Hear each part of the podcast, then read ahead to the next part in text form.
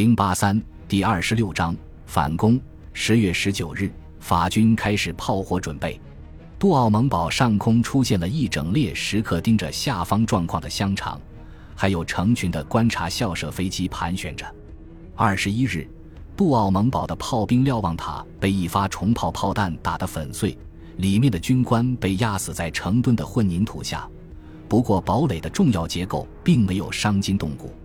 杜奥蒙堡仍旧微笑着，自信而冷漠，这点小事司空见惯。二十二日这一天。局势相对平静，然后二十三日午前不久，整个堡垒被一次异乎寻常的强震撼动了。电灯熄灭，每一名守军都在黑暗中经历了自己从来没体验过的内心恐惧。难道五月八日的灾难又重演了吗？几分钟后，守军发现了真相：一枚巨大的炮弹打进堡垒地下一层的医务室里，爆炸了，整个墙内堡被炸成一片废墟。大火在内部肆虐，大约五十名伤病员和医护人员当场被炸死。十分钟后，堡垒里很多人都听到另一发巨炮炮弹落下时发出的令人心悸的尖叫，紧接着附近就出现了一声东西被打碎的闷响。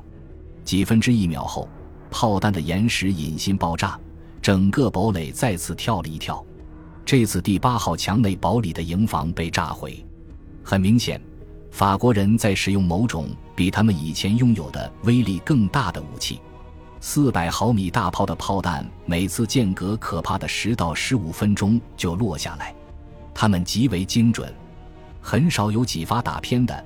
有几发炮弹穿透了残余的覆土以及八英尺厚的水泥龟甲，然后在堡垒主体内部爆炸了，面包房被炸掉了。第十一号和第十七号墙内堡被连续两发炮弹击毁。第四或者第五发炮弹打塌了地下一层主过道的天花板，整个走廊被堵住了。每发炮弹都带来新的灾难。杜奥蒙堡指挥官罗森塔尔少校越来越难压制手下的恐慌情绪，他别无选择，只好下令马上撤离堡垒的地下一层。守军龟缩在二月份舍诺及其手下守备队躲藏的地下二层里面，可是那里也不安全。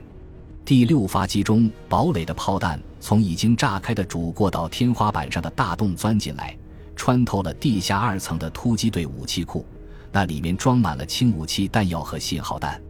之后一次巨大的爆炸发生了，令人窒息的硝烟在堡垒里到处弥漫。五月份的大灾难似乎又要重演，因为突击队武器库附近有一座弹药库，里面装满了法国人为重炮炮塔储存的没用完的炮弹。罗森塔尔少校意识到一切已经完了，不能再冒险了。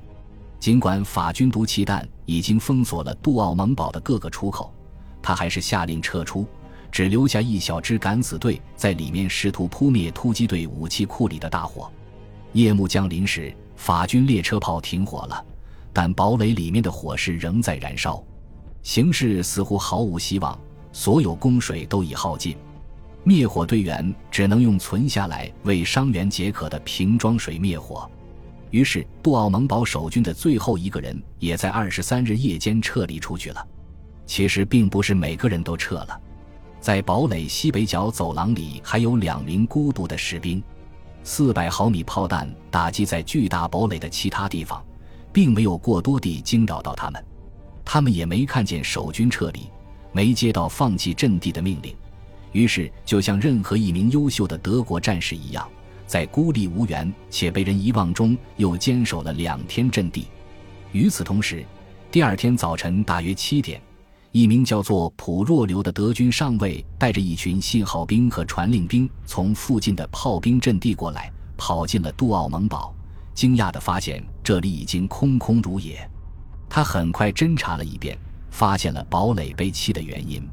突击队武器库里的火还在烧，但已经得到控制。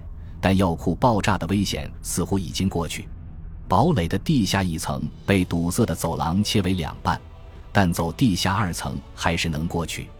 法军的进攻迫在眉睫，但普洛留认为布奥蒙堡不仅可以，而且很有必要守住。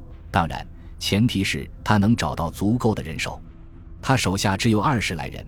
于是紧急派了一名传令兵去后方救援。德军驻守在露天的步兵躲在他们前前的部分地段被水淹没的战壕里，在法军炮火准备之下，遭受的损失比以往任何一次都多。有些部队比较幸运，比如梅克伦堡的一个营很狡猾，他们注意到对面的法军在炮击开始之前已经从第一道堑壕后撤了，于是德国人马上跳进法军战壕里，躲过了炮击最厉害的阶段。可怕的炮击持续了整整三天，毫不停息。德军一支接一支部队汇报说，自己的战斗力已经下降到接近于零。然后，二十二日下午，法军大炮停火了。德国人听到敌人突击战壕里爆发出冲锋的欢呼声，进攻终于开始了。这简直是众解脱。德军前线的瞭望员迅速给后方炮兵发信号。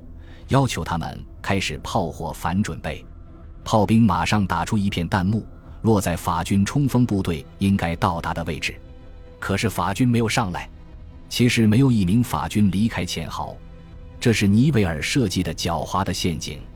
德军野战炮兵迄今为止都在沉默的掩蔽等待，就像交响乐团里的铜鼓一样，等着自己发言的机会，而现在却毫无意义地暴露了自己的方位。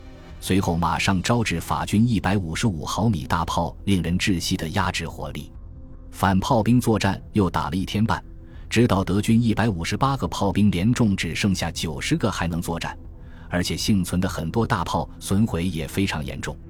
到炮火准备终于真正结束时，法军总共发射了将近二十五万发炮弹，守军步兵所剩不多的骨干力量也开始动摇了。二十四日清晨。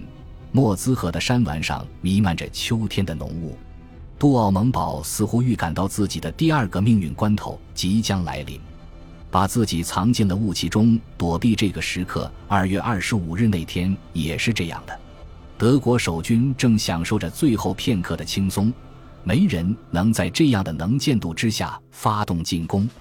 然后他们突然听到法军尖利刺耳的军号穿破晨雾，在上空回响。这是熟悉的冲锋声，让我们举杯高歌。其实，法军借助模拟战场，早已对地形了然于胸。这样的天气对他们再有利不过了。剩下的德军野战炮在法军冲出战壕之后十二分钟才开炮。此刻，法军已经攻进守军的第一道战壕了。双方在整个夏天反复争夺的弗勒里村的碉堡和蒂欧蒙工事，在几分钟之内就被攻占。德萨兰将军的师一直冲到贵府溪谷，在那里俘虏了德军一名营长和他的营部。战场上丢满了背包和粮食袋，因为法军部队追往主北，兴高采烈，把身上的负重全扔了。